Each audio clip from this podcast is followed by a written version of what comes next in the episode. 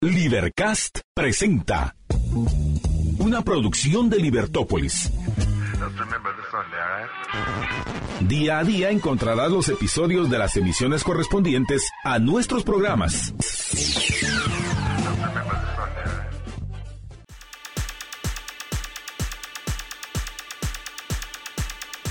Estamos en un nuevo amanecer. Es viernes, viernes, viernes. Es el primer viernes de este mes, eh, marzo, para el año 2023. Hoy estamos en fecha 10, 10, 10, que te quiero 10. Así que muy buenos días. Somos sus servidores, Estuardo Zapeta y Juan Fran Rodríguez. Y les damos la más cordial bienvenida. Estuardo, muy buenos, pero muy buenos días. Muy buenos días a todos. Es viernes, es para ver dónde vamos en nuestras metas, en nuestros objetivos y también para estar bien informados. Es correcto, así es, y para estar bien informados vamos a dar paso a los titulares que hacen la noticia para la presente emisión. Prensa Libre ha titulado Exportadores exponen plan para crear empleo. Empresarios priorizan antipresidenciables seis acciones para generar 1.7 millones de plazas en cuatro años y elevar ventas al exterior la propuesta Más empleos, más exportaciones entregada ayer a candidatos y representantes de 22 partidos políticos que participaron en que participarán en la contienda electoral de junio próximo contempla cinco apuestas estratégicas y seis acciones tendientes a impulsar de mejor manera al sector exportador.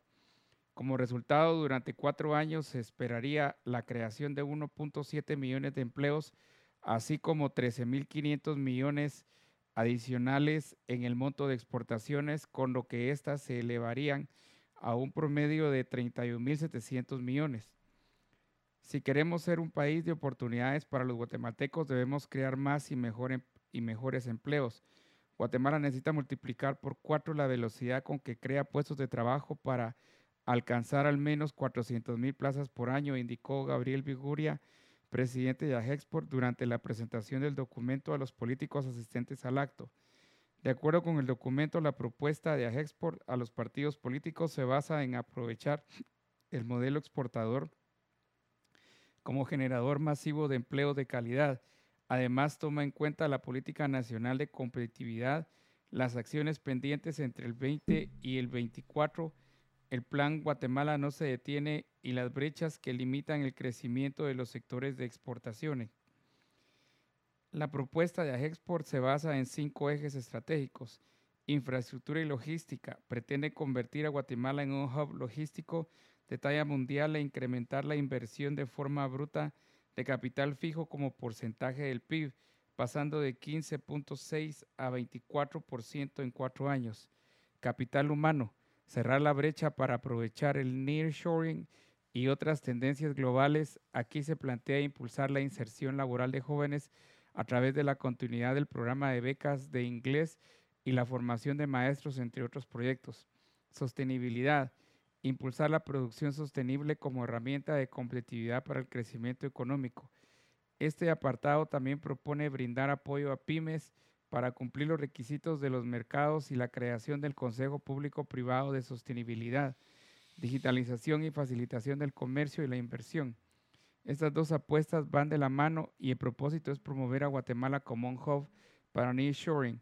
Para lograr este cometido, Agexport plantea continuar con el plan de Guatemala no se detiene en coordinación con la agencia privada de inversión Invest Guatemala para fortalecer la institucionalidad para la competitividad, atracción de inversiones y marca país.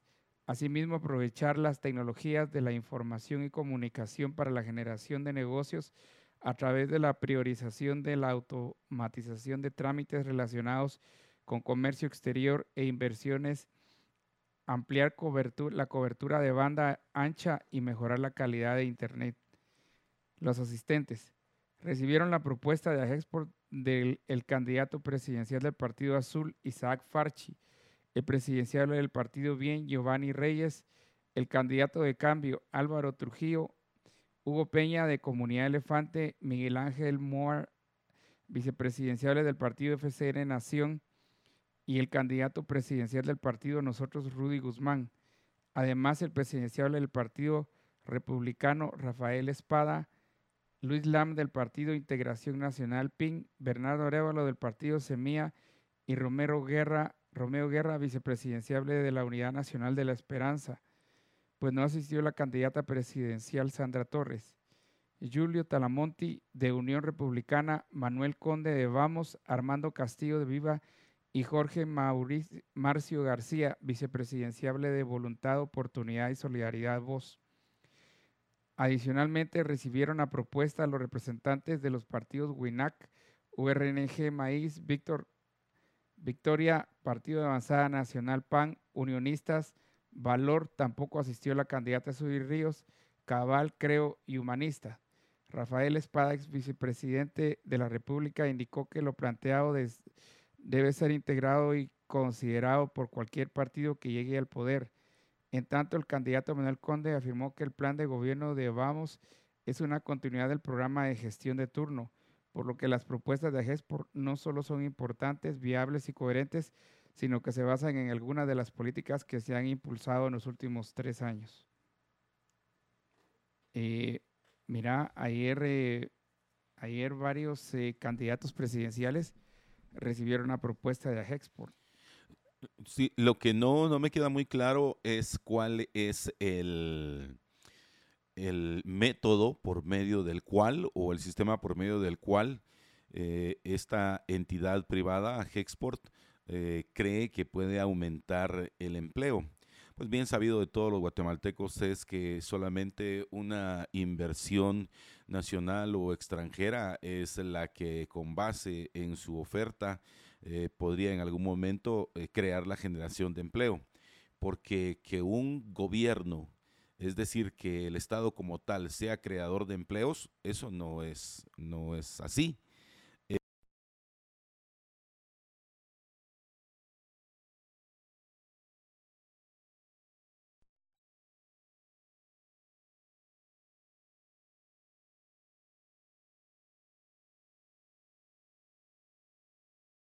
Eso que el Estado pueda en algún momento ser el creador de esos empleos no es cierto. O sea, em, eso es decir, es estar sacando eh, del mismo lugar el financiamiento, es decir, sacarle a los tributarios una tajada de su dinero para dárselos a otros.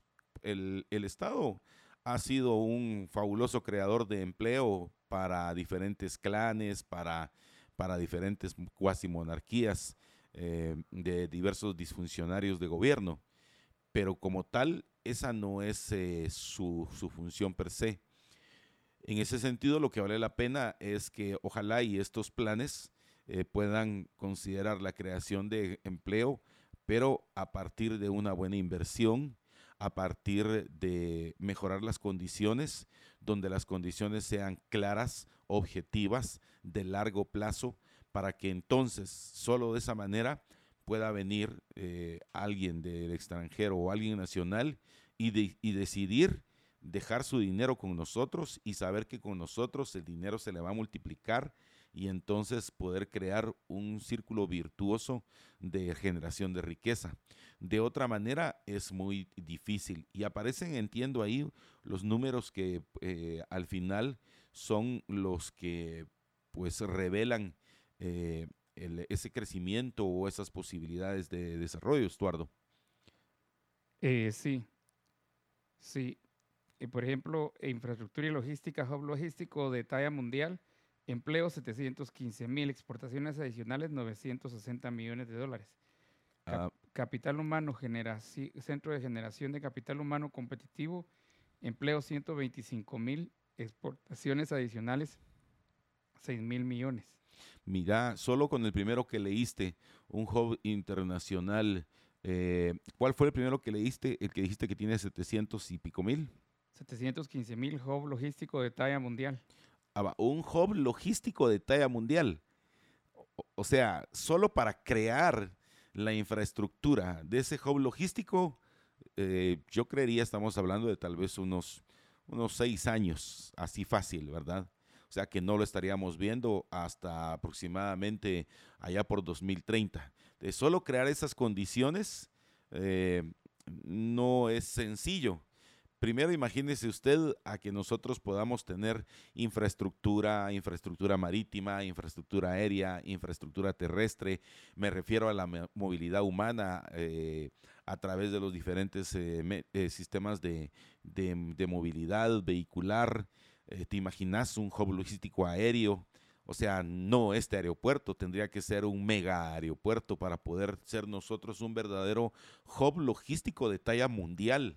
Imagínate también eh, puertos que nos den esa posibilidad, puertos eh, los que tenemos para el Atlántico, para el Pacífico, eh, y aparte de ese, un hub logístico de talla internacional vía terrestre.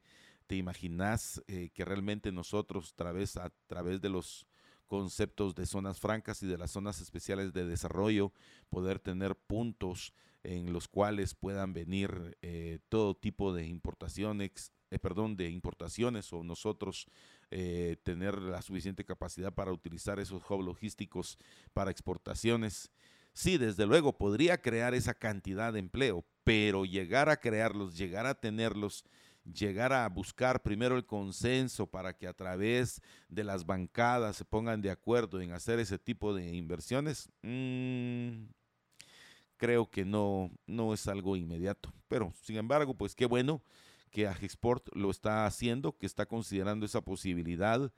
Y por otro lado, que los señores eh, candidatos presidenciales y vicepresidenciales, que entiendo que llegaron algunos de ellos, pues le den eh, realmente la, la importancia del caso, aunque lo dudo, ¿verdad? Para ellos va a ser nada más un puñado de hojas más, porque si fuera así, pues esto lo estaríamos trabajando de verdad en el largo plazo desde hace unos 50 años como mínimo, eh, pero no. Así que, pues bonito plan, ojalá y que se pueda hacer realidad algún día. Eh, sí, y lo, lo interesante es que genera 1.7 millones de empleos. Generaría. Generaría, sí. Ah, sí, sí, eso sería realmente fabuloso, sería maravilloso. Eh, pues ojalá y algún día tengamos esa posibilidad de verlo creado eh, aquí en Guatemala. Mientras tanto, pues, pues no, va, va a ser muy, muy difícil con las condiciones a las cuales me refería. Bueno, también en otra información, empresario será entregado a Guatemala. La justicia española aprobó la extradición de William Shank señalado de el caso TSQ. Un tribunal español autorizó la extradición del empresario William Anthony, Shank a Guatemala, donde es reclamado por haber recibido sobornos del naviero español Ángel Pérez Maura para la adjudicación irregular de una nueva terminal de contenedores en Puerto Quetzal. La Audiencia Nacional Española consideró que se cumplen los requisitos para la entrega con vistas a su enjuiciamiento por asociación ilícita, cohecho pasivo y fraude en Guatemala, que en España equivaldría a pertenencia a organización criminal, cohecho y fraude. El tribunal rechazó todas las alegaciones planteadas por la defensa, entre ellas que la petición de extradición se debe a motivos políticos como el reclamado alegó en la vista de extradición celebrada el lunes pasado. Los jueces españoles señalan que la documentación aportada por sus abogados no acredita tales motivaciones ni que su situación pueda resultar agravada por consideraciones políticas. En relación con el riesgo para su seguridad o que fuera sometido a tratos de degradantes si es extraditado, eh, la Audiencia Nacional advirtió que no se han acreditado riesgos específicos y concretos para su vida derivados de la situación del sistema de prisiones del país centroamericano. Tengo miedo al mecanismo para politizado de Guatemala, señaló el lunes último por su temor de que pueda llegar otra revancha, dependiendo del resultado de las elecciones de este año en su país al temer por su vida y porque no tendrá juicio justo. Asimismo, recordó que se puso a disposición judicial en España con su colaboración con los fiscales del denominado caso Villarejo y su declaración ante el juez como testigo porque la oportunidad de ser escuchado no la iba a tener en Guatemala. Entre tanto, su abogado criticó la ausencia de definición de los hechos por los que se le reclama y denunció la lamentable situación de las prisiones en Guatemala con grave riesgo para su seguridad, tras colaborar con autoridades españolas en un procedimiento espejo, algo por lo que aseguró que su defendido recibió amenazas. Según los informes aportados por la Fiscalía Especial contra la Impunidad en Guatemala, se le atribuye al empresario el haberse unido entre el 2012 y 2015 a un grupo criminal en cuya jefatura figuraban los dos principales responsables del gobierno de esa época. Por ese caso de sobornos fueron procesados el presidente Otto Pérez Molina de 2012 a 2015 y la ex vicepresidenta Roxana Valdetti. La intención era obtener beneficios económicos ilícitos derivados de la propuesta de, las, de los representantes del grupo Maritim TCB para construir una terminal de contenedores en Puerto Quetzal. Esta propuesta no solo incluía los aspectos técnicos y jurídicos, sino también el ofrecimiento de una comisión de 30 millones de dólares para los gestores nacionales e internacionales. Schwank habría obtenido cerca de un millón de dólares por gestionar los trámites para que se adjudicara ilícitamente la concesión del proyecto. El empresario guatemalteco ya declaró como testimonio en España en una causa judicial que investiga la contratación de un excomisionario español, José Villarejo, por parte del, naviero Pérez Maura para evitar su extradición a Guatemala, acusado de sobornar al gobierno de ese país. Por esos mismos hechos, Guatemala pide la entrega de Juan López, quien fue detenido hace un año en Madrid, acusado de haber recibido 900 mil dólares por gestionar los trámites para que se adjudicara ilícitamente la concesión del proyecto. El caso TSQ se destapó en abril de 2016 y según la extinta CICIG y la FESI, Pérez Molina y Valdetti y otras 15 personas eran sindicadas de haber participado en la firma de un contrato irregular a cambio de sobornos entre la terminal y la empresa portuaria. Los funcionarios eran señalados de haber participado en la redacción de un contrato de por 25 años prorrogable para un terreno de 34 hectáreas por la nueva terminal. Mientras tanto, mientras en Guatemala el grupo señalado con el caso TCQ aún espera que se abra un juicio por su supuesta participación en un entramado de corrupción para el control del puerto más grande del país. En España se lleva desde 2019 una investigación en contra de los hermanos Pérez Maura por su participación en este negocio oneroso y opaco. Ángel y Álvaro Pérez Maura son dos empresarios navieros en España Ángel fue quien negoció con el binomio Pérez Molina y Valdetti, supuestamente a través de Juan Carlos Monzón, la adjudicación a su empresa de la Administración de Puerto Quetzal a cambio de coimas que superaban 24 millones de dólares. Junto a Pérez Maura fue detenido en el 2019 Adrián de la Joya y otras dos personas. Todos recobraron su libertad ese mismo año luego del pago de una fianza de 750 mil euros. El, empresa, eh, otro caso en España. El empresario William Anthony Schwank López es reclamado por supuestamente haber participado en sobornos del naviero español Ángel Pérez Maura, investigado también en su país por el caso contra José Villarejo, un excomisario de la policía española imputado en varios procesos. A Pérez Maura se le atribuye el pago de 10 millones de euros al excomisario para evitar su extradición, que finalmente se rechazó tras ser acusado en Guatemala de haber sobornado al gobierno con 30 millones de dólares para favorecer a su naviera Grupo Maritim TCB. La comisión se entregó supuestamente entre 2012 y el 2015 a los entonces presidente y, vicepresidenta, entre otros funcionarios, al parecer para que la naviera a través de su filial en Guatemala, Terminal de Contenedores Quetzal TCQ, obtuviera en forma ilícita la construcción y explotación de una terminal privada de contenedores en Puerto Quetzal. A la gran. ¿Va a ser enviado entonces? Sí. Va a ser enviado. La justicia española aprobó la extradición de William Sean. Bueno, eh, habrá que esperar, Estuardo, si esta persona va a seguir el mismo proceso, sumado a esos casos que se dieron desde 2015, 2016, y que podamos nosotros los guatemaltecos eh, ver la, la clara aplicación de la justicia, porque Estuardo, mira, el, en el sentido estricto de la justicia, Yo creo que los guatemaltecos hasta este día, o sea, nosotros, usted, estimado oyente, usted, ciudadano guatemalteco, ¿de qué le ha servido a usted, por ejemplo, esta, esta relevancia que se le da a estos casos? Es decir, los guatemaltecos, nosotros como tales, que hemos recuperado de esos presumibles miles de miles de millones obtenidos por ese binomio presidencial Pérez-Valdetti. O sea, ¿de qué manera se ha traducido en tu bienestar, en mi bienestar y en el de todos los guatemaltecos? Pareciera más bien que a través de la misma cooptación del Estado y de los niveles de corrupción, todas estas personas que son involucradas y sometidos a los entes de justicia aquí en Guatemala, pasado algún tiempo, los dejan en libertad.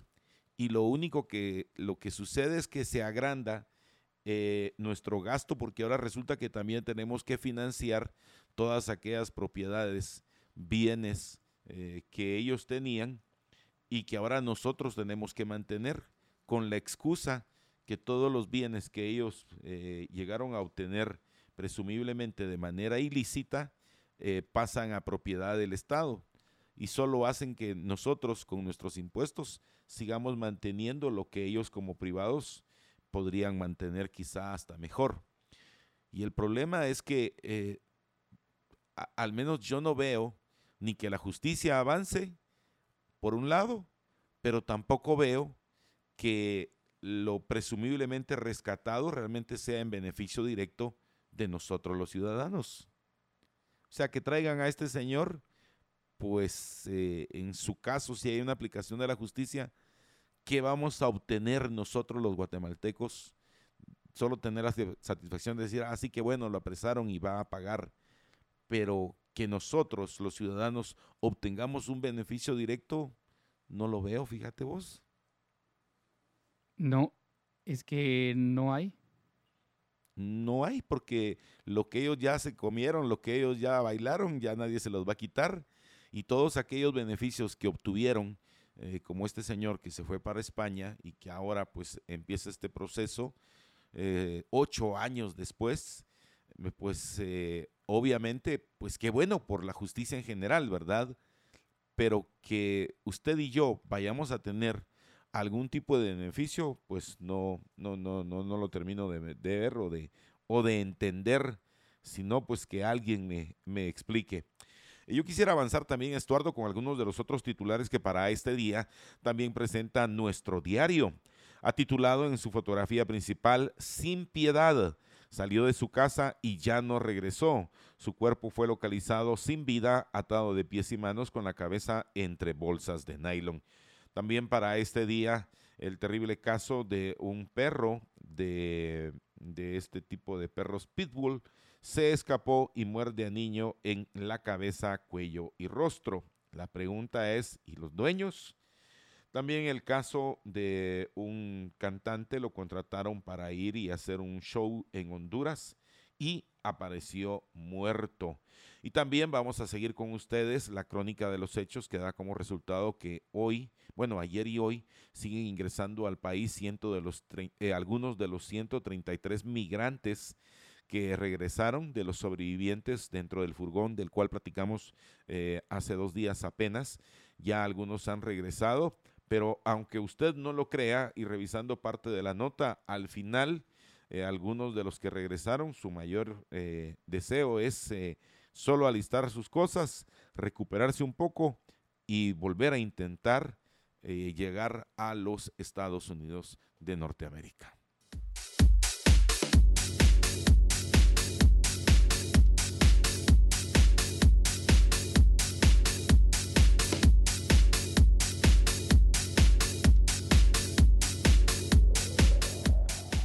También advierten atraso en inscripciones. Fiscales se quejan del sistema informático y de la capacidad de los delegados departamentales.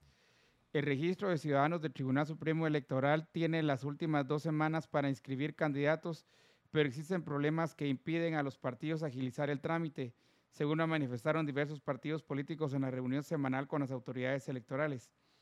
El cierre de inscripciones es el próximo 26 de marzo, pero algunos partidos señalan atrasos en el sistema informático en la capacidad de los delegados del Tribunal Supremo Electoral en la provincia.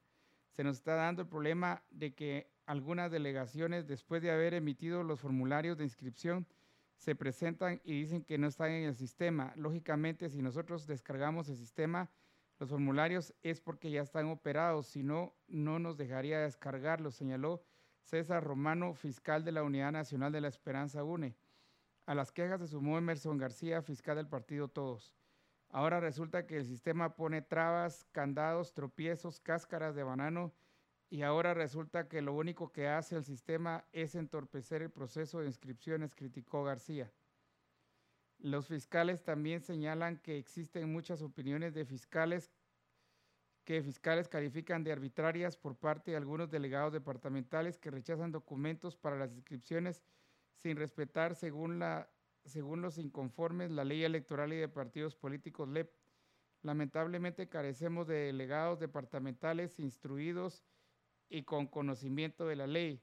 El problema ahora es que a 15 días que se termine el plazo para la inscripción de candidatos, resulta que no tienen conocimiento de cómo resolver las solicitudes que hacen los partidos políticos, en este caso las inscripciones.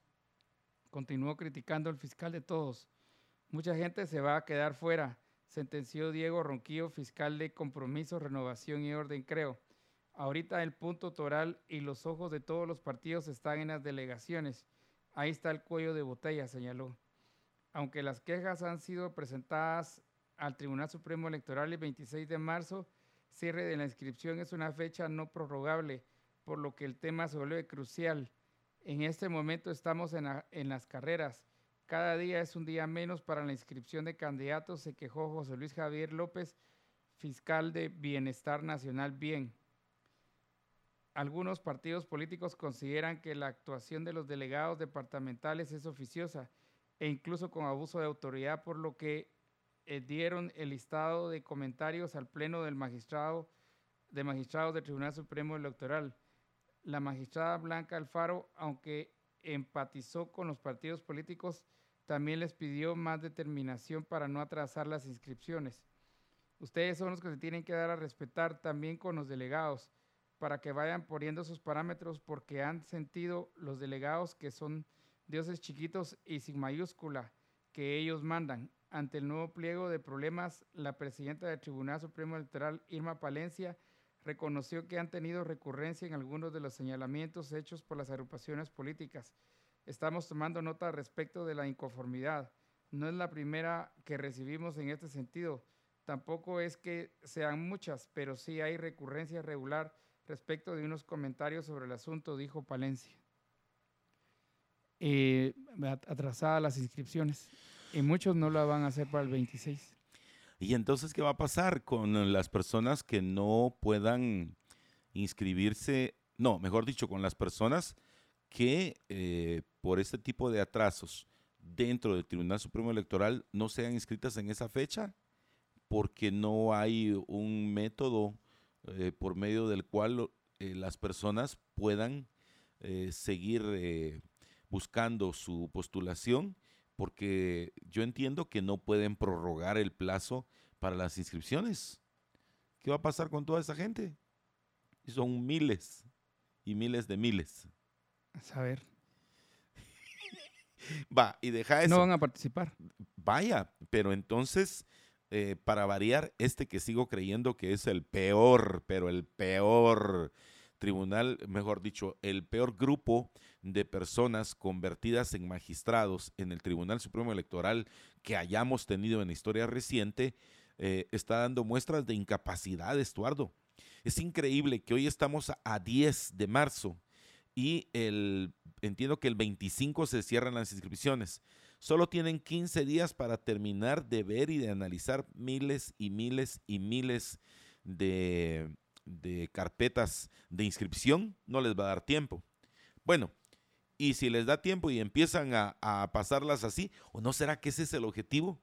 Venir y ya solo pasarlas de oficio, que se inscriba, que se inscriba, que se inscriba, que se inscriba, que se inscriba, sin tomar en consideración los, los, eh, los cargos o los señalamientos o esas situaciones en las cuales algunos candidatos siguen ligados a proceso y entonces decir que como no hubo tiempo lo inscribieron y después ver qué sucede.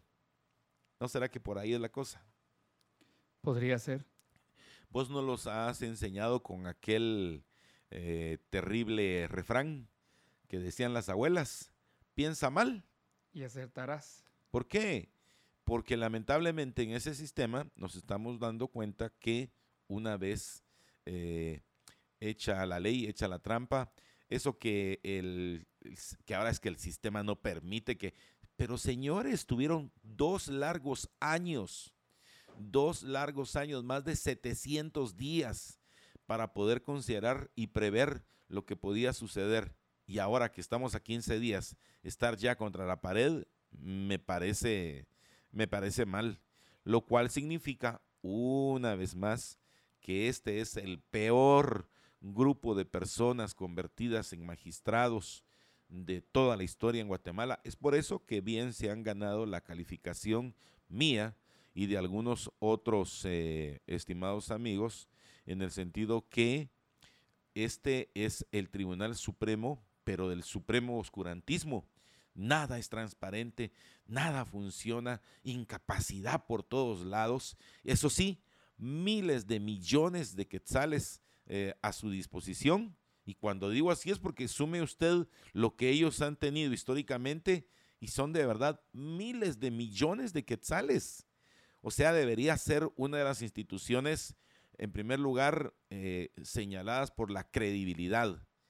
Pero desde las pasadas elecciones para ahora, lo único que han hecho es sumar puntos en contra porque sigo creyendo que es una de las peores, pero de las peores administraciones de eh, bueno, tengo que decirlo, va de los magistrados, porque a mí todavía me queda en duda, eh, eh, por ejemplo, si efectivamente el señor alias Triple R, Ranulfo Rafael Rojas, tenía realmente las calificaciones para convertirse en magistrado, igual que Cornejo, igual que Alfaro, etcétera, que no deberían estar ahí.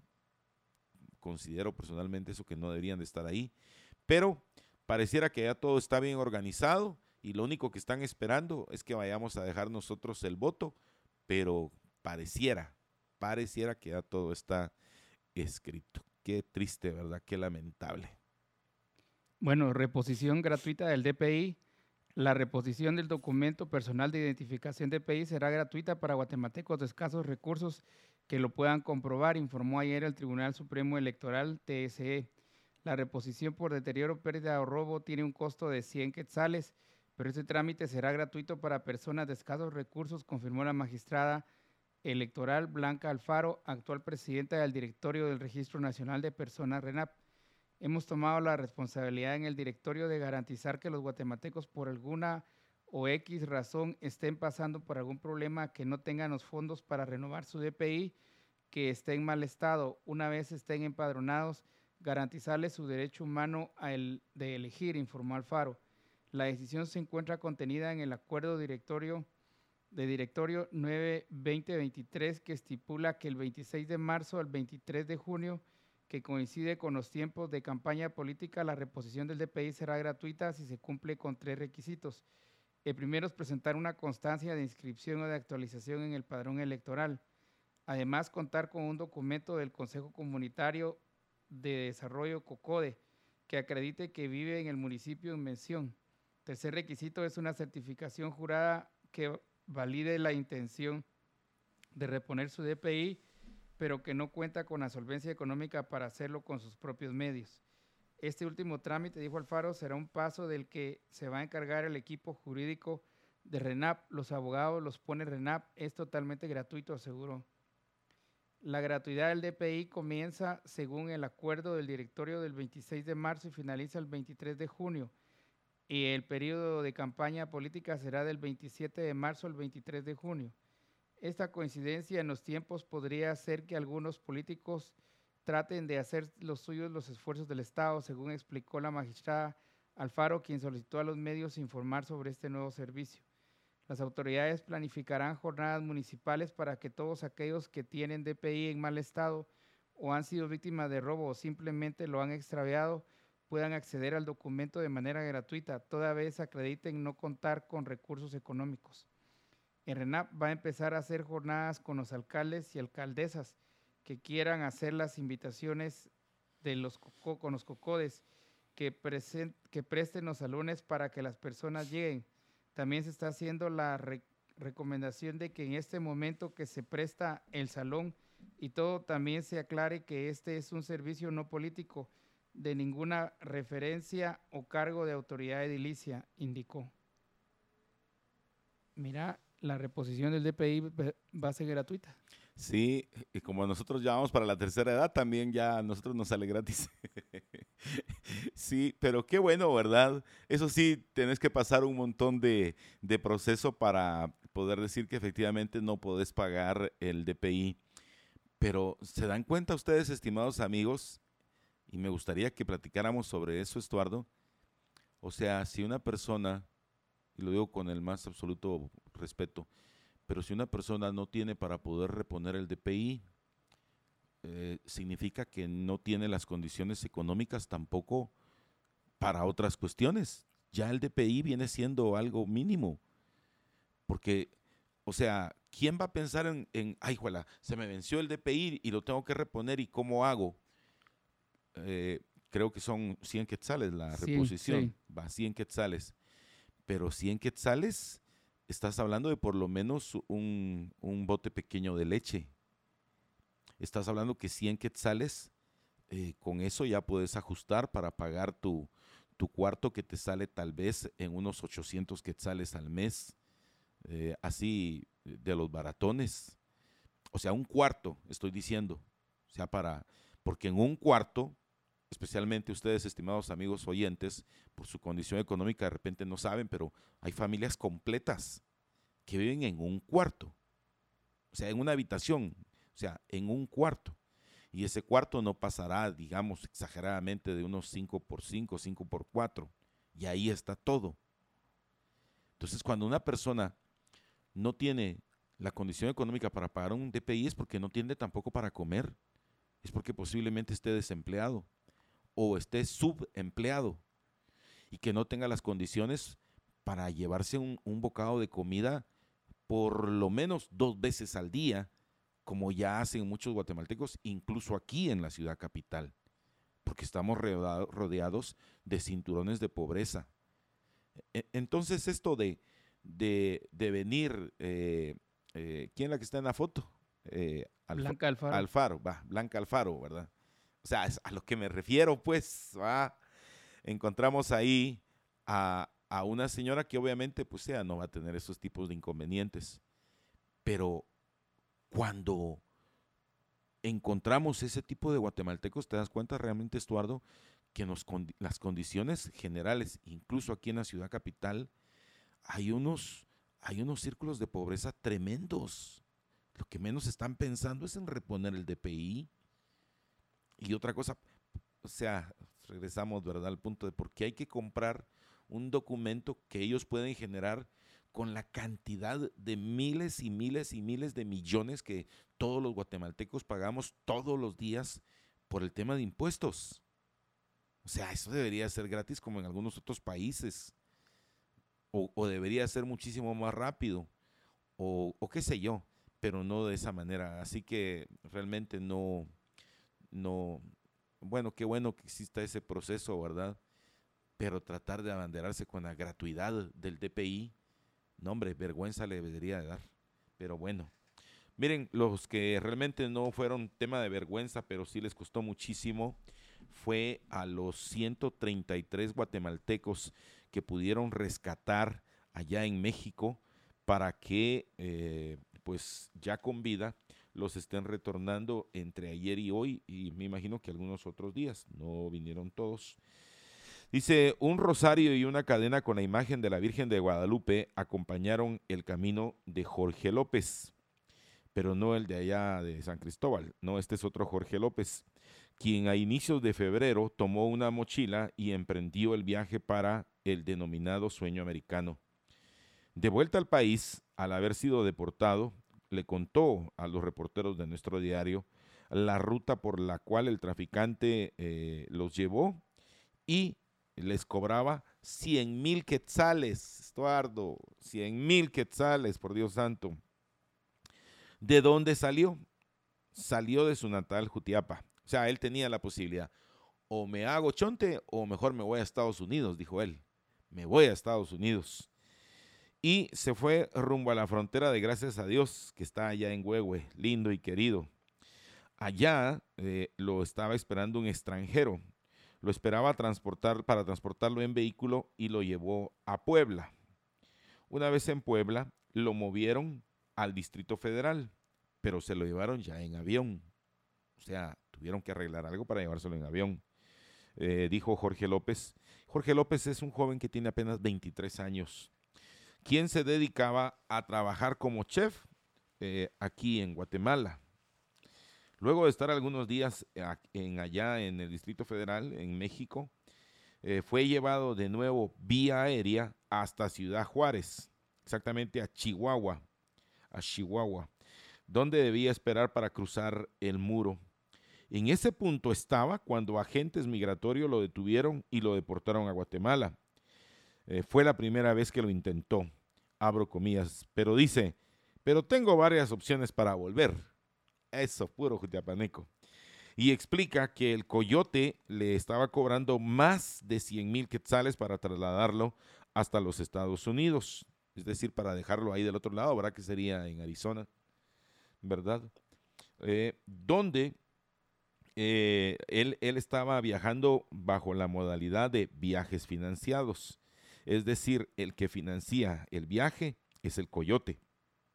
Pero él queda comprometido, ya sea con un terreno, con la familia o con algo a cambio, para que una vez en los Estados Unidos y consiga trabajo, le empieza a pasar una cuota al coyote. Abro comillas, dice, yo no he pagado nada. Yo contacté al, al coyote, dice. Es difícil hablarles, pero lo consiguió. Sigue diciendo. Los ahorros servirán para pagar el viaje cuando por fin lo logre, asegura. O sea que él tiene la plena convicción de regresarse otra vez en ese e, e intento. Eh, por otro lado apunta, ¿verdad? Mi mamá me dio la bendición. Este es el caso de otro joven, él es de Sololá. Eh, Manuel viajó con un rosario que le dio su mamá como símbolo de protección, abro comillas. Ella me dio la bendición, lo llevaba para que me protegiera, me fortaleció. Es la primera vez que lo hago. Uno, por el sueño americano, hace todo lo posible por llegar expresó, ya que él es oriundo de San Pedro La Laguna. Y otro caso más de Audías Jiménez, de 26 años de edad, emprendió el camino, pero solito. Él se fue sin coyote, se fue sin nada. Un amigo eh, que ya había tenido experiencia fue su guía y compañía. Abro comillas, quiero hacer algo por mi familia, dice. Por eso me fui para allá, declara el vecino de Coatepeque, Quetzaltenango. Pero ya no volveré a intentarlo. Yo sí ya no me voy, dice. Fue muy duro ir hacia allá. Añade Jiménez, quien fue detenido en la Ciudad de México, además confesó haber sufrido abusos por parte de las autoridades de aquella nación. Dentro de esta información también está lo que sucedió ayer y que fue noticia en Esquipulas, eh, departamento de Chiquimula. Un hombre capturado y 204 indocumentados rescatados de diversas nacionalidades dejó una serie de allanamientos en, en inmuebles de ese municipio, informó el MP. Abro comillas, este operativo se realiza en seguimiento a una investigación relacionada con el tráfico ilegal de personas, con apoyo del Departamento de Seguridad Nacional de los Estados Unidos y la Dirección General de Migración, explicó Moisés Ortiz, vocero del MP en un cateo a un hotel ubicado en el barrio Las Crucitas 2 del referido lugar, los agentes capturaron por encubrimiento a Óscar Josué Sagastume Portales, de 24 años de edad, quien se identificó como el encargado del lugar donde se alojaban extranjeros que ingresaron a Guatemala sin cumplir ningún trámite migratorio. Entre los migrantes hay originarios, ponga atención usted, de Haití. Mira vos, dan la vuelta para llegar hasta aquí, de Haití, también de República Dominicana, pero también fueron encontrados brasileños, chilenos, venezolanos, eh, brasileños, ya les dije, eh, ecuatorianos. La novedad fue que encontraron a chinos, eh, por supuesto, oriundos de China, lo digo así porque ya sabe que usted aquí en Guate, uno tiene los ojos rasgados y automáticamente es chino. Y también encontraron hasta africanos. Imagínese usted, haitianos, dominicanos, brasileños, chilenos, venezolanos, ecuatorianos, africanos y venezolanos, de ocho países entonces. La Policía Nacional Civil dio a conocer que fueron remitidos a la delegación migratoria de Aguacaliente.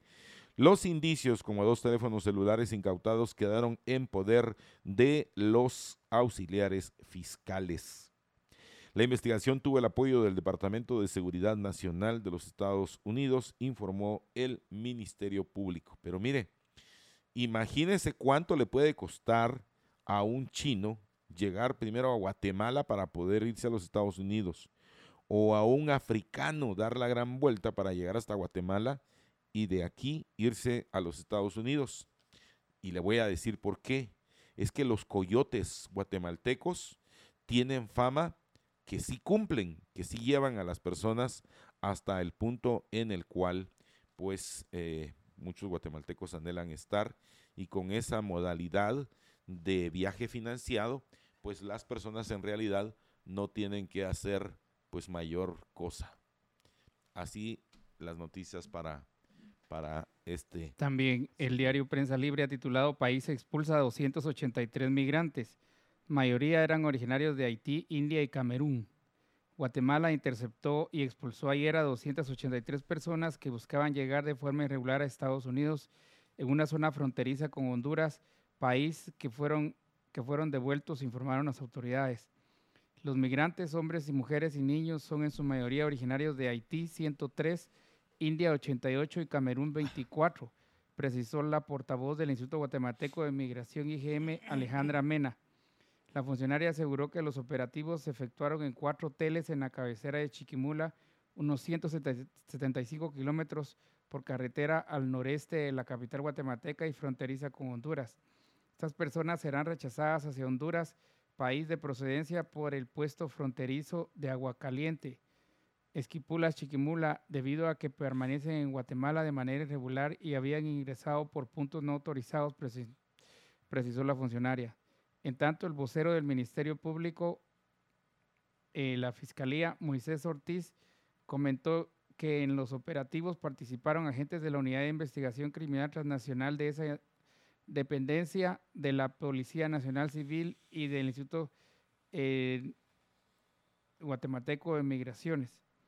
Las acciones también contaron con el apoyo de la Oficina de Investigaciones de Seguridad Nacional de Estados Unidos, HSI en inglés, el operativo se desarrolló en seguimiento a una investigación relacionada con el tráfico legal de personas, agregó el portavoz, sin precisar si hubo capturas. Eh, pero de India y de Camerún es lo que más sorprende. la gran, imagínate desde la India para llegar aquí.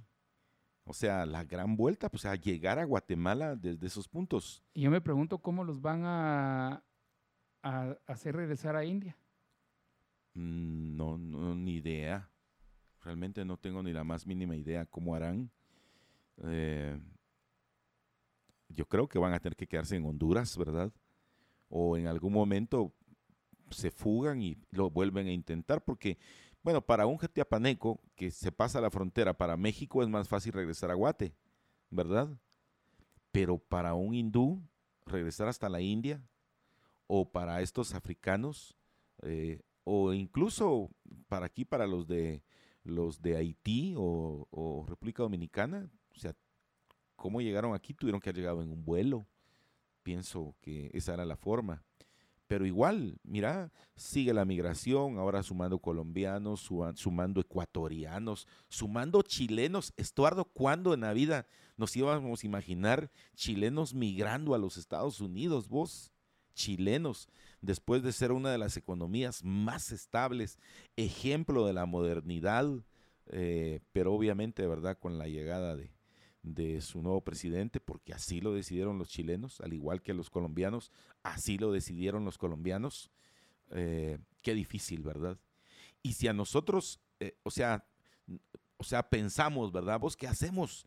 ¿Y cuántos fueron en total? 283. Va.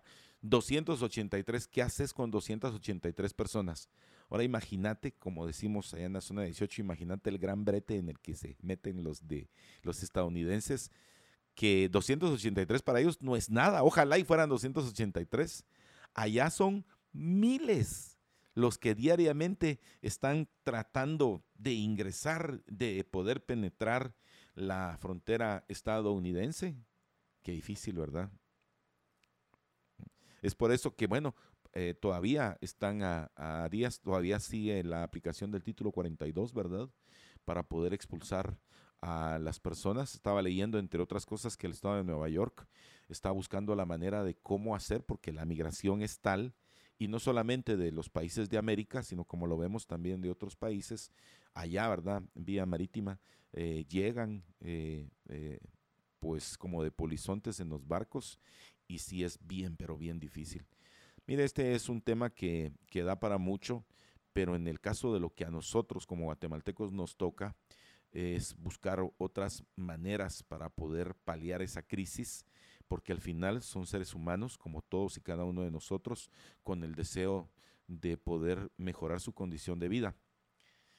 Así que mire, eh, tenemos un gran ejemplo ahí para que venezolanos que llegó a ser una potencia mundial, Venezuela, para que los argentinos no digamos, usted sabe, ¿verdad? Que los argentinos y los venezolanos no necesitaban ningún tipo de visa para viajar por el mundo. Ahora ya ni los dejan entrar a ninguna parte. Pero encontrar ahora hasta chilenos eh, yéndose de su país.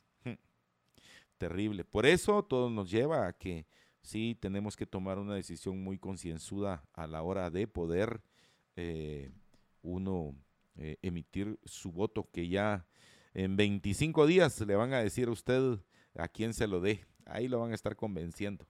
Y conociéndolo, ¿cómo es usted? Ahí va a ir corriendo para darles siempre su voto. Así es.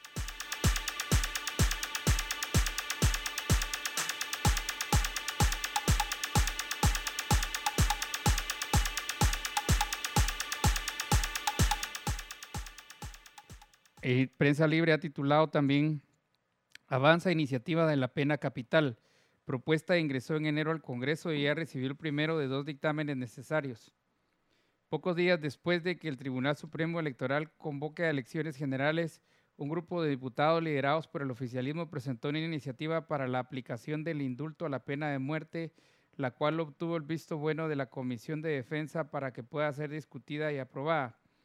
La iniciativa 6189 ingresó a la Dirección Legislativa el pasado 31 de enero y fue enviada a dos comisiones parlamentarias para su análisis en la sesión plenaria del 1 de febrero, un día después de haber sido presentada. La propuesta de ley busca llenar el vacío legal que, según los diputados ponentes, impide la aplicación de la pena de muerte en Guatemala, pese a que está contemplada en la Constitución Política de la República. Este vacío legal constituye un obstáculo para que la debida aplicación de dicha pena y al no existir un procedimiento adecuado para cumplir con la normativa constitucional, resulta necesario crear el mecanismo legal idóneo, señala la propuesta. La ponencia explica el camino para que al imponerse la pena de muerte se cree el recurso legal para que esta última instancia el presidente de la República confirme la sentencia o emita un indulto o perdón la iniciativa consta de 28 artículos en los cuales se detalla el proceso para la presentación del recurso que puede hacerlo cualquier ciudadano guatemalteco mayor de 18 años y en pleno goce de sus derechos. El condenado a muerte, alguna personalidad jurídica y el mismo procurador de derechos humanos.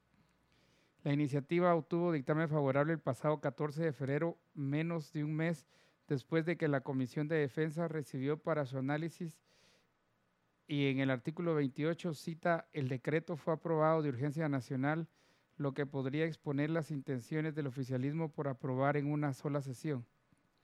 Dicha comisión es presidida por el congresista Mario Azurdia, quien junto a otros cinco diputados de Vamos integra la mesa legislativa, junto a dos legisladores de la Unidad Nacional de la Esperanza y uno de Bienestar bien del Partido Unionista y de la Unión del Cambio Nacional UCN, partido este último que, aunque ya fue cancelado, mantiene vigencia y participación en el Congreso. La iniciativa 6189 fue enviada a dos comisiones legislativas. La segunda de ellas es la de Derechos Humanos, que según la vicepresidente, eh, según su vicepresidente Sergio Arana, aún no cuenta con una fecha para comenzar el análisis, debido a que la propuesta fue enviada a dos comisiones, requiere de dos dictámenes antes de comenzar la discusión el abogado Juan Carlos Luna Aguilera opina que esas reformas únicamente buscan hacer más severo el castigo o la pena, pero consideran que lo importante es que antes de hacer más severo el castigo se deba asegurar los resultados del proceso y lograr condenas certeras y seguras con el ordenamiento jurídico que se tiene en la actualidad. Hacer penas más severas no tiene ningún resultado si el debido proceso no se cumple, si el ministerio eh, público no cumple su función de persecución penal y de asegurar una investigación encaminada a garantizar el debido proceso capaz de desvanecer sin lugar a dudas la presunción de inocencia en busca de la verdad histórica de los hechos criminales, aseguró.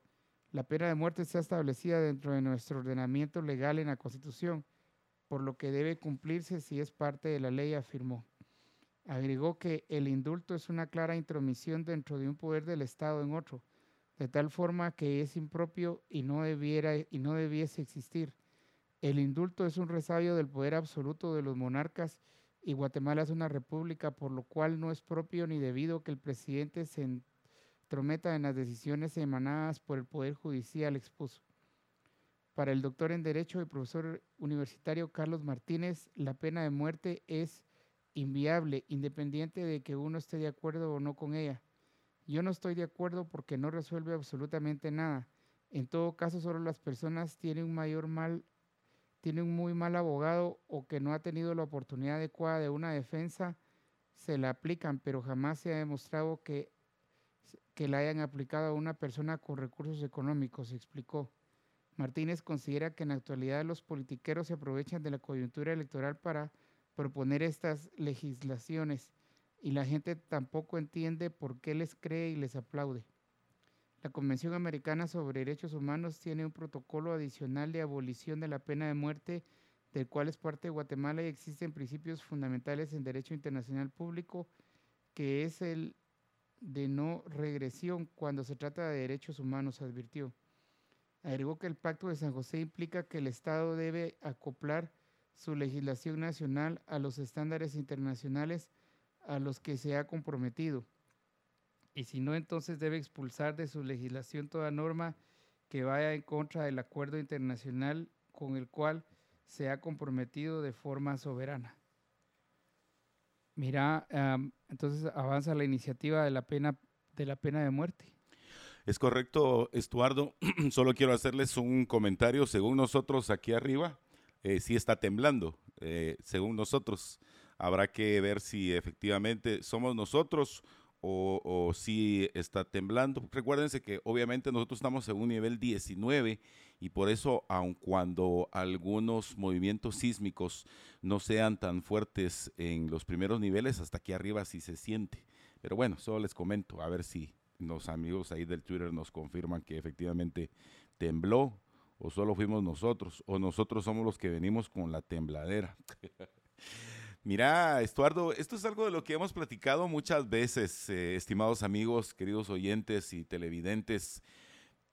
Tal y como dejaron las condiciones eh, los señores del FRG, cuando el FRG era el dueño y señor del Congreso de la República, con el presidente de ese momento, que era Efraín Ríos Montt, y la vicepresidente Suri Ríos, que ya gobernó eh, entre otras cosas, y el presidente era el eh, licenciado eh, Alfonso Portillo, que por cierto va para candidato a diputado, fue cuando se tomaron estas decisiones en torno al limbo legal que hoy vivimos en Guatemala por el tema de la pena de muerte.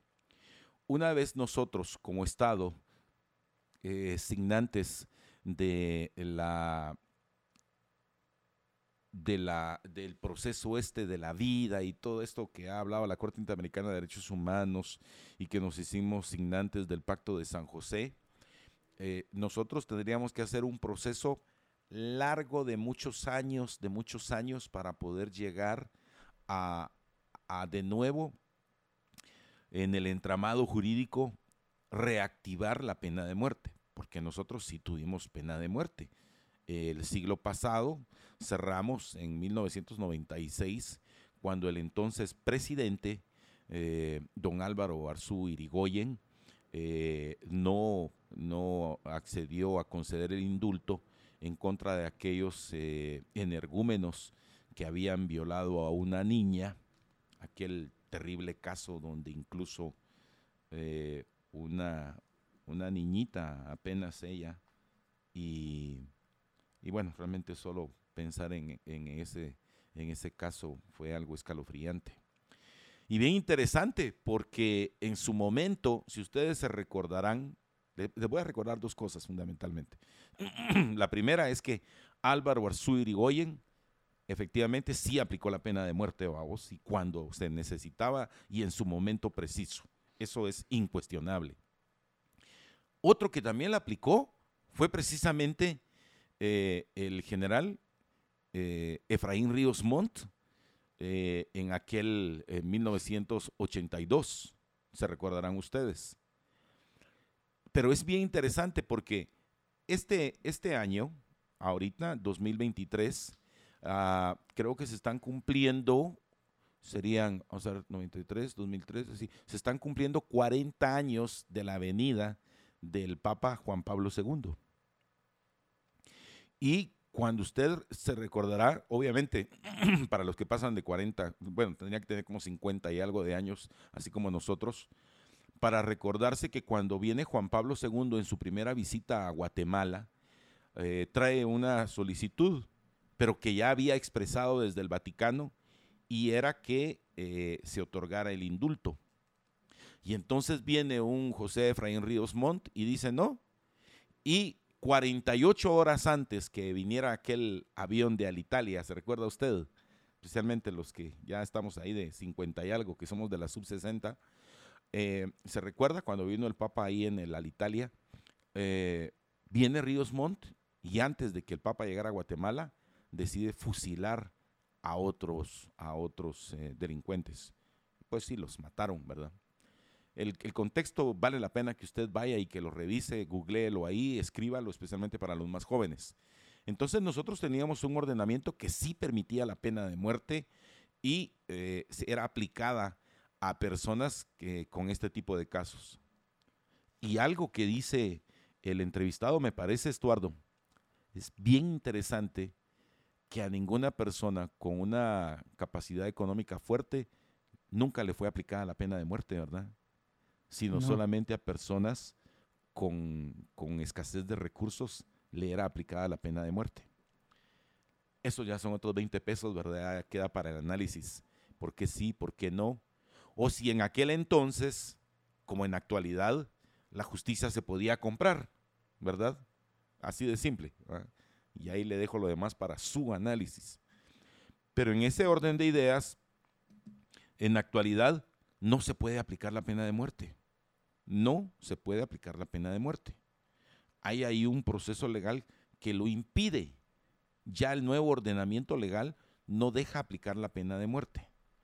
Primero, como le digo, porque ya estamos signados ahí en el Estatuto de Roma, el Pacto de San José, eh, y habría que denunciarlos para poder hacerlo. Y denunciarlos fácil, tal vez unos 25 años. O sea que esta es una medida eh, populachera, como yo le llamo, eh, politiquera, electorera, populachera, que no se va a poder realizar. Para poder hacerlo, habría que poner a todos los, los diputados en la misma línea y decirles, miren, esta es una ley que aunque ustedes sean diputados hoy, va a servir para los delincuentes de mañana, aun cuando esos delincuentes sean ustedes mismos. Esa es la parte que no les gusta. Y entonces van a decir, no, es que somos una capital provida, es que aquí respetamos la vida y puras pajas, porque no es así. Y entonces nunca van a decirle que sí otra vez a la reactivación de la pena de muerte. Así que ese es un tema, el tema está más muerto que la propia pena capital. Yo quiero agregarle también en este segmento, Estuardo, eh, la situación de la niñez Porque, mire, pues, sí le quiero decir una cosa, y que le hemos platicado aquí con vos, ¿verdad, Estuardo? La pena de muerte sí se aplica. Aquí en Guatemala sí se aplica la pena de muerte. Se aplica contra el panadero, se aplica contra la señora de las tortillas, se aplica contra el mensajero, se aplica contra el guardia de seguridad, se aplica contra el vecino, se aplica contra el que repara motos, se aplica contra el cantante este que fue para Honduras. O sea, sí se aplica la pena de muerte. Cuando usted decide, se, llena de, de valentía y dice, voy a denunciar al marero maldito extorsionista, usted está firmando su pena de muerte. Porque lo que hace este extorsionista ante la incapacidad del ministro de Gobernación, del viceministro de Seguridad de Gobernación, cuando nosotros nos damos cuenta de la incapacidad de ellos, usted, cuando hace una denuncia, lo que está haciendo es firmando su pena de muerte. Sino que lo digan hoy los más de, de 18, 17 personas asesinadas todos los días en Guatemala, a quienes el marero maldito sí le aplica la pena de muerte. Usted, usted que trabaja, o usted que se queda ahí en la casa tronándose los dedos porque su hijo fue a trabajar o a buscar trabajo. Usted que se despide de su esposo y le pide a Dios que regrese, o como hicieron estas madres, se despiden de sus hijos y les dan un, rosario eh, como, como, un, como un amuleto para esperar en Dios que regrese con vida. O sea, la pena de muerte sí la aplica ese marero, ese extorsionista. Y por eso es que abundan los sicarios. Porque la pena de muerte sí se aplica, pero contra usted. Porque usted produce, porque usted decidió poner un emprendimiento, porque usted decidió convertir su emprendimiento en una SA, porque usted anda buscando ahí, tocando las puertas de un banco para que le abra la posibilidad de darle un crédito para salir adelante porque el Estado es incapaz de brindarle a usted seguridad, porque usted, aparte que sí le paga el salario al ministro de Gobernación y al viceministro de Gobernación encargado del área de la seguridad, usted tiene que pagar seguridad en su colonia. Usted le tiene que pagar al policía de la garita a través del mantenimiento de la casa. O sea, si usted no es extorsionado por mareros, usted tiene que de todas maneras hacer un pago pero se lo tiene que hacer en la colonia donde vive para que usted tenga seguridad, porque ha demostrado esta cúpula militar que tomó el Ministerio de Gobernación que fue incapaz de solventar el problema de la, de la muerte y del asesinato y de la pena de muerte en contra suya, estimado guatemalteco. Pero hay otra forma en la que también, especialmente, este gobierno eh, se ha dedicado a aplicar la pena de muerte. Y soy muy consciente de mis palabras, las estoy diciendo yo, Juan Francisco Rodríguez, por todas las consecuencias que traen para mi vida. Pero ¿sabe cómo ha aplicado el gobierno la pena de muerte? Cada vez que hay un grupo de malditos disfuncionarios que se roban el dinero que va para los programas para alimentar a los niños que tristemente están padeciendo desnutrición crónica y aguda. Porque sí le quiero recordar estimado amigo oyente, y me atengo a las consecuencias. Ya he vivido para ver muchas cosas. Pero sí le quiero comentar que este partido oficial que está en el poder, el, partido oficial del doctor Alejandro Yamatei Falla y del señor Miguel Martínez y, y de Manuel Conde Orellana y del ex candidato a rector Luis Suárez, y de toda esta gavilla ha sido el responsable directo que los fondos para atender la desnutrición crónica y aguda de miles de niños en Guatemala no les llegue. Porque yo solo quiero recordarle que con este gobierno del partido oficial vamos por una Guatemala diferente del doctor Alejandro Yamate y de todos los que les dije, convirtieron a Guatemala en el país número uno Fíjate vos qué triste. Número uno, en desnutrición infantil. El mismo que fue allá al Tedeum, allá en San Cristóbal, y se somataba el pecho, y hasta en la presentación puso ahí una imagen de un niñito que supuestamente había eh, conocido en la época de campaña y a quien le había jurado que iban a trabajar en los programas de combate a la desnutrición son parte de estos niños a quienes también se les aplica la pena de muerte, porque hay un grupo de disfuncionarios que jamás han luchado porque realmente les llegue esa alimentación a estos niños. Es ahí donde yo sí abogo por la importancia de un programa social que los ayude y que los beneficie directamente. Porque como muchas veces dijo Estuardo, y vos te recordarás cuando vos decías, mire, es que el problema ya no es que si la patoja resultó embarazada, que si fue de Pedro, que si fue de Juan, que si fue de Luis, que si el papá está de acuerdo, que si la mamá no, que qué dicen los suegros. Es que el problema es que ya está ahí la criatura. Y, vos lo has dicho perfectamente, Estuardo. Es que el problema es que ya está ahí el niño. ¿Qué hacemos con el niño? Ya no es que si usó preservativo, que si no usó, que si todo lo que le dije. No, es que ya están ahí los niños.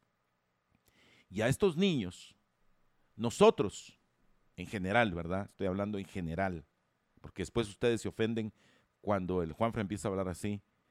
Pero nosotros hemos sido también cómplices de esa aplicación de la pena de muerte a los niños. Y me dirán, ah, no, no, yo sí no. No, yo no, Juan Francisco. Y yo le voy a decir que sí, ¿sabe cómo? Cuando somos tan indiferentes y somos tan indolentes a estos temas que sí deberían ser de la agenda nacional y deberían, deberían, aunque sería solo populismo y tal vez hasta les estoy dando ideas a estos ingratos candidatos, que debería ser uno de los temas fundamentales. ¿Cómo hacemos para que Guatemala deje de estar en ese deshonroso, en ese vergonzoso primer lugar en muertes infantiles por el tema de desnutrición crónica y aguda? Es que eso es lo que nos debería de dar vergüenza.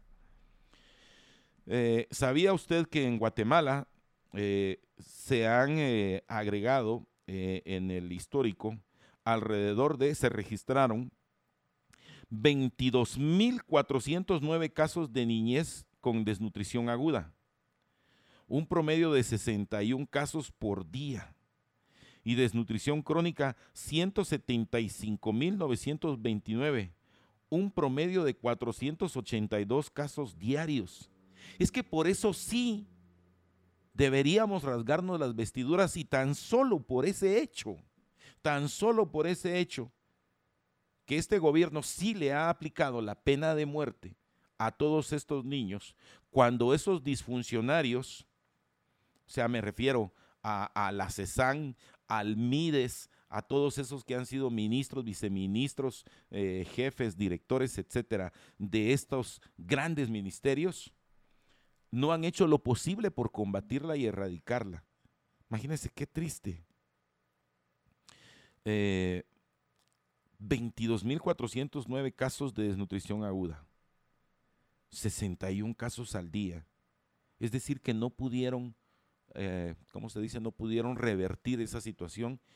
Y vos nos explicabas algo, Estuardo, y me gustaría que me pudieras hablar respecto de cuando un niño ya no se le alimentó bien en esa ventana de los mil días, ya es un daño que aún así de grande él coma los mejores manjares. No, porque de grande se le puede dar mucho, pero ya no recupera mm, lo que ha perdido, porque es irreversible.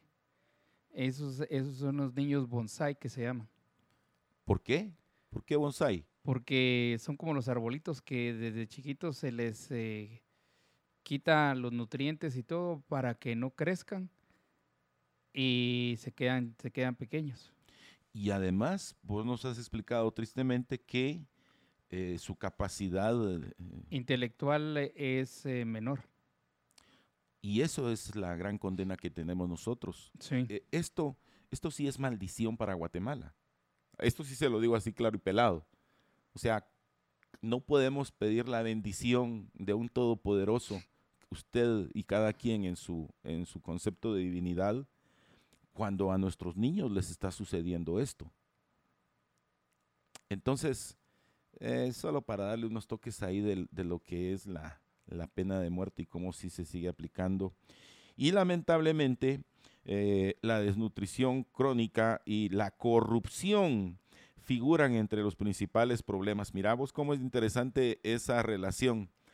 Eh, entre la desnutrición crónica y aguda y los niveles de corrupción. Pero nosotros felices que este ministro, que era Raúl Romero, aquel que se fotografió con aquellas señoritas en escasa ropa, eh, era el todopoderoso y que hay que recordar que renunció porque va para un puesto de elección. Entonces uno dice, a la gran, y lo vamos a seguir teniendo ahí para que siga haciendo de las suyas, porque me imagino que al señor eh, según la fotografía que estuvo circulando, de la cual el Ministerio Público, atención, eh, señora Consuelo Porras, nunca se dio un proceso de la investigación eh, para saber si era o no, como dijo el, presidente en su momento, ese es un montaje. ahí estuvimos todos de acuerdo, porque sí, las señoritas estaban montadas ahí.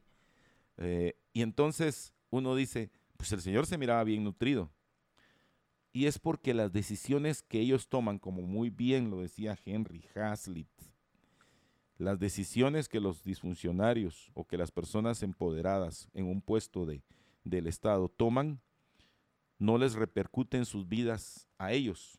O sea, que este señor deje de dar eh, o que deje de apoyar, por ejemplo, o, el señor de la CESAN o el que sea, un programa de, de a favor de la desnutrición, a ellos no les va a quitar un plato de comida. O sea, ellos van a comer muy bien. Por eso no importa lo que hagan con nuestra niñez y con nuestros pequeños infantes. Dice eh, también el diario Prensa Libre, informe, desnutrición impulsa a niños a migrar. La Oficina de Derechos Humanos del Arzobispado de Guatemala, ODA HG, eh, presentó ayer un informe sobre la situación de la niñez en el país y según sus expertos, la desnutrición crónica y la violencia junto a otros indicadores, impulsan la migración irregular de los menores. La desnutrición crónica se agravó en los últimos 25 años. La niñez se enfrenta a abuso sexual, trabajo forzado y otras condiciones que hacen que los niños migren del país, declaró el abogado Minor Melgar, representante de la ODA, durante la presentación del, del estudio eh, sobre el estado de los derechos de la niñez. De acuerdo con el documento elaborado con datos oficiales del 2021, un promedio de 22 menores guatemaltecos fueron deportados a diario desde Estados Unidos y en total fueron retornados 8 mil niños y adolescentes ese año. La ODAG eh, explica que el 47% de los menores de 5 años padecen de nutrición crónica a escala nacional y en 2021 se reportaron 175.929 casos nuevos. 47%, em, mira, 47% de los menores de 5 años padecen de nutrición crónica. O sea 47%. ¿De los menores de? 5 años. O sea que podríamos decir, o sea, por unos puntos podríamos decir que de cada dos niños menores de 5 años, uno está desnutrido. Así es. A la gran. Ese es el futuro de los guatemaltecos. Ese es el futuro. Qué terrible. Ahora, que esto, bueno, sí, ¿verdad, Estuardo? Que esto incida en que el padre de familia tome esa decisión de, o sea, si seguís aquí, mijo, te vas a morir. Mejor nos vamos a Estados Unidos. Sí, es entendible, vos. Sí, es entendible. Sí. Porque si aquí no consiguen para el bote de leche, para la bolsa de cualquier tipo de nutriente, para las tortillas, para el frijol, no tiene que ir a ver a dónde lo consigue. Ahí es donde se puede entender entonces parte del fenómeno de la migración, que es un fenómeno económico, ¿verdad?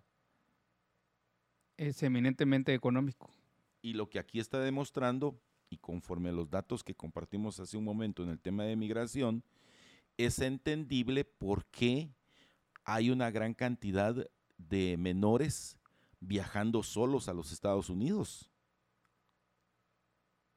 ¿Verdad? Sí. Y tenemos casos eh, bien eh, paradigmáticos, ¿verdad? Algunos que son exitosos. Y es a lo que yo me refiero, Estuardo, cuando digo que aquí eh, el Estado como tal, con la fuerza del Estado, supuestamente aumentando la pena en contra del coyote. Si al coyote se le daban tres años por ser coyote, ahora le están dando seis años. Y creen que entonces endureciendo la pena, don Coyote va a decir, ¡Aú! Mejor dejo de ser coyote. No, lo que va a hacer es que va a ser un, va a ser un hipercoyotón, guau. Sí, porque va a cobrar más. Va a cobrar más. Entonces, ¿a quién termina dañando? Al usuario. Al usuario. Es decir, ese mismo niño está condenado a estar ahora bajo una situación del coyote, pero el coyote no es tonto. Porque el coyote, mira vos, el coyote es un buen inversor porque invierte en el mediano plazo. Mira, no tengas pena, no me des ni un solo len, pero empezás a trabajar allá y ya obtiene una pensión, ¿verdad? Y en dólares. Entonces, estos programas que eh, aquí en Guatemala supuestamente han endurecido las penas de los coyotes, lo único que han hecho es que han especializado al coyote. Mira lo que dice el relato hoy de uno de estos señores, ¿verdad? Que hasta es difícil llegarle al coyote, a ni modo, ¿verdad? Por un lado. Y por otro lado, es fácil prever con esta información que la migración a los Estados Unidos por menores no acompañados se va a multiplicar y va a seguir y van a seguir tratando de penetrar la frontera eh, de los Estados Unidos.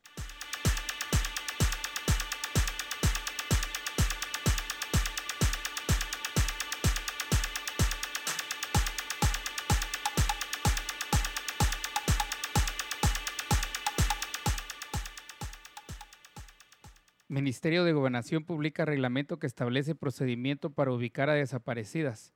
El Ministerio de Gobernación publicó ayer el Acuerdo Ministerial 42-2023 por medio del cual crea el reglamento de ley de búsqueda inmediata de mujeres desaparecidas en Guatemala, que busca agilizar la localización y resguardo de las féminas que se encuentran desaparecidas. El reglamento establece que la denuncia de desaparición de una mujer puede ser presentada en forma verbal escrita de manera presencial o en un medio electrónico. El acuerdo expone que para obtener mejores resultados en la investigación y dar con el paradero, se deben consignar los datos mínimos siguientes, nombre completo, diminutivo, nombre usual, lugar y fecha de nacimiento, edad aproximada, domicilio, lugar de residencia, identidad étnico-cultural, sexo y género. Asimismo, fotos recientes, características o señas particulares, tatuajes o cicatrices y describir los objetos que portaba ese día y su vestimenta, entre otros. Cuando la denuncia de la desaparición de la mujer es recibida por la Policía Nacional Civil, esta accionará de acuerdo con su competencia para la búsqueda inmediata y como parte del procedimiento deberá elaborar informe de las acciones efectuadas en las primeras seis horas. Eh, mira, definen datos para denunciar desapariciones. Mira, y qué, qué bueno, aun cuando en, el proceso de una desaparición, eh, creo que debería de solicitarse la menor cantidad de requisitos. Eh, Estuardo, porque hay muchas personas que, eh, bueno, ¿y cómo iba vestida? O si hay una fotografía reciente, todos los elementos que pueden ayudar. Porque sí es cierto, si usted busca las cuentas estas de Isabel Claudina o las de las de las otras desapariciones, las Amber me parece, usted se dará cuenta la cantidad de jovencitos que diariamente desaparecen. Es pero impresionante, vos. Es una cantidad de personas que ah, desaparecen y el promedio de personas que localizan con vida es muy bajo. Entonces creo que sí, todo lo que se haga para tratar de recuperar a una persona que eh, haya desaparecido es importante. También autorizan pedido de extradición ex fiscal general. El juzgado segundo pluripersonal de primera instancia penal autorizó ayer la extradición desde Estados Unidos de la exfiscal general Ten Maldana por el caso relacionado con la compra de un edificio para el Ministerio Público en 2017 valorado en 35 millones, informaron fuentes judiciales. Aldana está exiliada en Estados Unidos desde 2018 y ya suma tres órdenes de aprehensión por tres casos se indicó que la Unidad Especializada de Asuntos Internacionales del MP presentó ayer la solicitud de extradición de la exfiscal por la posible comisión de los delitos de abuso de autoridad y fraude. Rafael Curuchiche, jefe de la Fiscalía Especial contra la Impunidad FESI, explicó que el procedimiento debe seguir su curso en Guatemala para luego llegar a las instancias legales de Estados Unidos, donde Aldana se encuentra exiliada. Agregó que el trámite debe pasar a la Secretaría de la Corte Suprema de Justicia, luego al Ministerio de Relaciones Exteriores y posteriormente a Estados Unidos. Mira, autorizan eh, eh, otra orden de captura contra Tel Maldana por la compra del edificio de 35 millones aquí en la zona 5. Sí, y que ese edificio está ahí para el recuerdo, puro monumento a la corrupción, no está ocupado, está vacío, hasta donde yo he visto, no hay nada, es dinero echado a perder. Y sí, eh, yo creo que va a ser difícil, Estuardo, porque la señora, recuerdo que tiene estatus de asilada política en los Estados Unidos. Entonces, aunque aquí 10, 20 juzgados autoricen el proceso de, de, extradición de la señora, habrá que ver el lobby que haga el Ministerio de Relaciones Exteriores para que la puedan traer. Yo dudo que bajo la administración Biden la señora pueda eh, estar de regreso en Guatemala. Lo veo muy difícil, ¿verdad? Ah, no creo que la señora vaya a regresar. Sí, si fuera otra administración, posiblemente eh, Posiblemente le dirían que sí. Sí, pero con la del señor Biden lo dudo. Con Biden no. Sí, solo en el tweet del momento quiero decirles que efectivamente sí hubo un sismo registrado. Lo sentimos fuerte, al menos aquí en zona número 10, porque fue en el municipio de Nueva Concepción, Escuintla, y se vino para acá, para, para Guatemala. Eh, eh, cuando eh, subió la información eran las 7 de la mañana con 13 minutos de este viernes 10 de marzo, según el Servicio Sismológico de Guatemala. Así que no estábamos mal, Estuardo, si estaba temblando. Qué bueno. Bueno, eh, miren, entre otras informaciones, seguimos con algunos casos que siguen siendo de relevancia.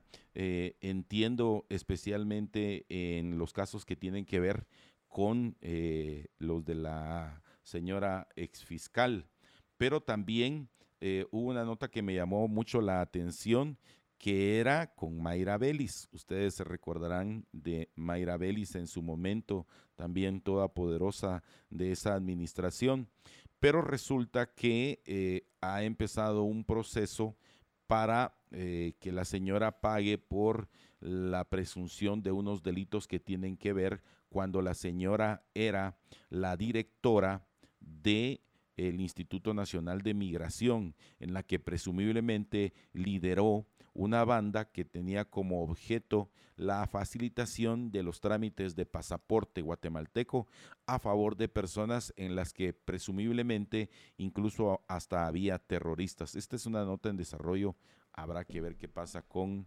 Mayra Vélez.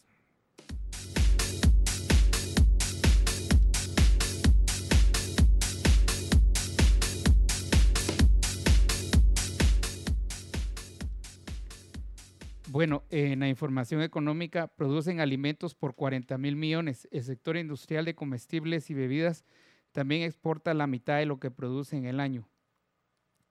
Alrededor de 5.300 millones de dólares, unos 42.350 millones de quetzales, es el valor aproximado de la producción del sector de alimentos y bebidas procesadas en el país, de los cuales 2.521 millones, o sea, 20 mil millones, que equivale al 47%, son exportados de acuerdo con la Cámara Guatemalteca de Alimentos y Bebidas, CGAB. Sin embargo, el país importa una cantidad similar. Enrique Lax, director ejecutivo de la entidad, expuso que en el 2022 este fue el sector que más exportó con 2.521 millones de dólares, que representa un crecimiento interanual del 23%. Le sigue vestuario y textiles con 2.445 millones y más del 30% de crecimiento. Ello a pesar de que el volumen fue similar al año anterior, pero el factor que más ha estado influyendo en la mejora de las ventas al exterior se deriva de la tendencia al alza que han mantenido los precios internacionales. Entonces el sector representa 17.7% del total de las exportaciones, lo cual también refleja un crecimiento porque en 2021 significaron el 16%. Entre los productos más enviados durante el segundo semestre del 2022 están diferentes aceites de palma por 550 millones, galletería y panadería, salsas preparadas, bebidas, confites, agua gaseada y azucarada, preparaciones para sopas y otras partes de atún. Este último producto tuvo un crecimiento del incremento del 143%, así como galletería y panadería con 39.9% y aceite de palma, pero las preparaciones para sopas tuvieron una baja en el monto de menos 5.4%. pero el país también compra productos de ese segmento. En 2022 se importaron productos del sector por cifras similares, 2.575 millones, 19.7 más que el año anterior. Dentro de esto, los más importados son aceite de soya sin refinar, bebidas y preparaciones compuestas para bebidas, preparaciones alimenticias, productos de panadería, quesos rayados o en polvo, papas congeladas, maltas sin tostar y otros. Estos dos últimos crecieron más de 60% cada uno, seguido por quesos rayados y en polvo, preparaciones alimenticias y bebidas. El país envía productos de ese tipo a, 40 a 74 destinos, sin embargo se debe aprovechar oportunidad de diversificar destinos en algunos como Estados Unidos ampliar la presencia. Según la estructura total del total exportado, el 4% se fue a Estados Unidos, cifra que se ha mantenido por varios años, en tanto que el 91.3% de las exportaciones se enviaron a 10 países, incluidos a los centroamericanos, con el 44%. Los envíos a Países Bajos crecieron 78.9%, desplazando a Honduras de la segunda posición. Además, se puede ver República Dominicana con un crecimiento del 40%, dijo Lax. Agregó que la industria de alimentos y bebidas de Guatemala sigue siendo un motor importante en la economía y mostró gran dinamismo durante el segundo semestre del 2022, tanto en las exportaciones como las importaciones, y sigue siendo una parte importante del comercio bilateral de los países con los que está comerciando y se espera que en el 2023 se tenga el mismo o mejor comportamiento. Según el estudio de impacto y huella económica de alimentos y bebidas en Guatemala de la Gremial de Alimentos y Bebidas, GREMAB, adscrita a la Cámara de Industria de Guatemala, se recogen datos del 2021 y del primer semestre del 2022 del sector de alimentos y bebidas aporta alrededor de 43.500 millones de quetzales, unos 5.700 millones de dólares anuales al Producto Interno Bruto, PIB del país, expuso Julio Orozco, director ejecutivo de la gremial. Al agregar esas cifras al sector agrícola, la representatividad total asciende a 155 mil millones, unos 20 mil millones de dólares anuales, y el informe refleja que ha existido importante crecimiento de la industria manufacturera de alimentos y bebidas en los últimos años con un crecimiento promedio del 2.9%, impulsado por la recuperación del país y las exportaciones. Algunas actividades han mostrado un desempeño más alto, como las grasas y aceites comestibles, con crecimiento promedio de 7.4% por año e incluso duplicando su producción nominal en la última década bebidas no alcohólicas 4.5% por año, preparaciones de pescado, crustáceos y moluscos 3.7% anual y productos cárnicos 3% por año. Considerado el comercio de productos agrícolas fuertemente interrelacionado con los productos alimenticios manufacturados. Guatemala registra exportaciones por hasta 6.700 millones anuales e importaciones por 4.340 millones de dólares. Estas cifras representan hasta un 50% de todas las exportaciones de bienes que realiza Guatemala, además de 14% de las importaciones. El comercio exterior de producto agrícola, alimentos y bebidas es superavitario para Guatemala, es decir, que genera más ingresos por exportaciones que los egresos por importaciones de estos productos, expresó Orozco. Respecto de las expectativas para el sector de alimentos y bebidas, el Ejecutivo menciona el contexto nacional e internacional, así como avances y retos en diferentes ámbitos.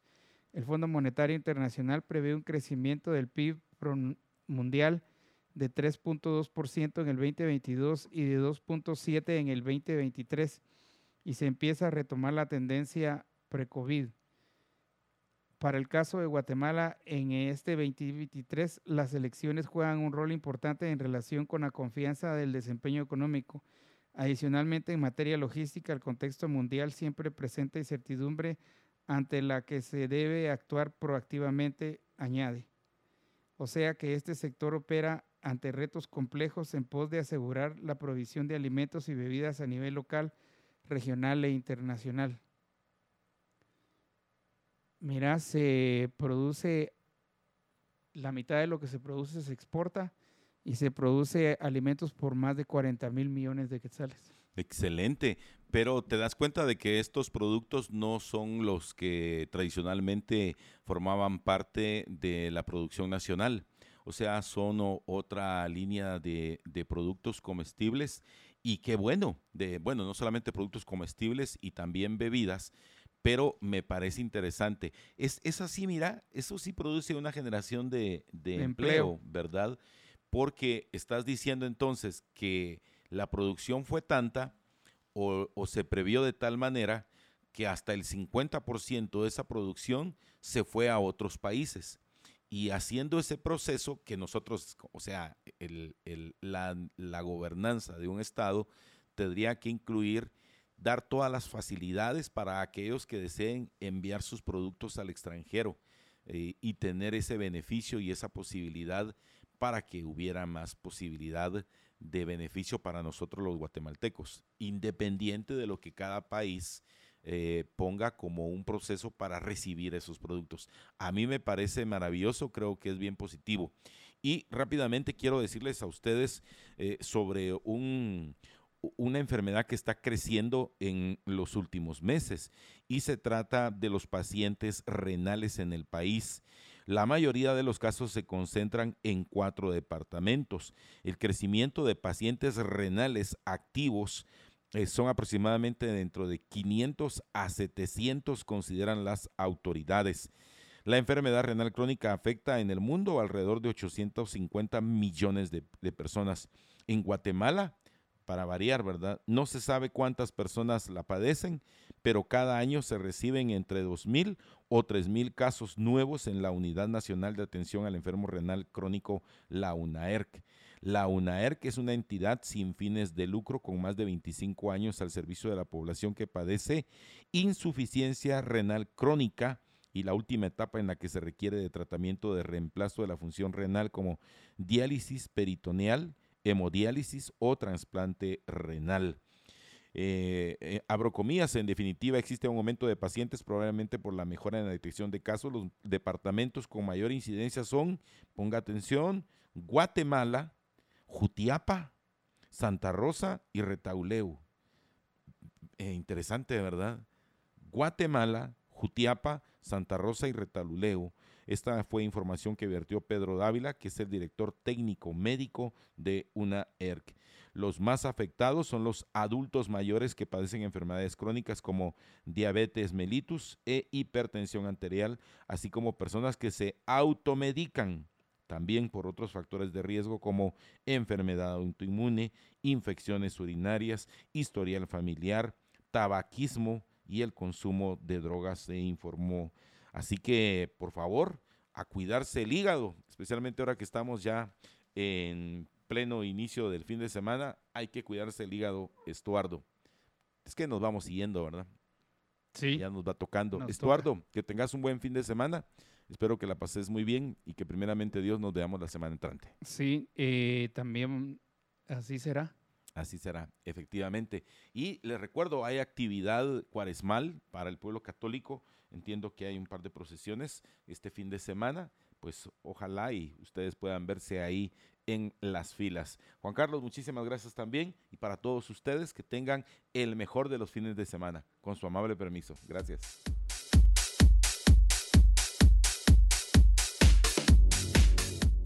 Libercast presentó una producción de Libertópolis. Recuerda suscribirte y dejarnos 5 estrellas para que continuemos trabajando en producir más podcasts de tu interés. Libertópolis.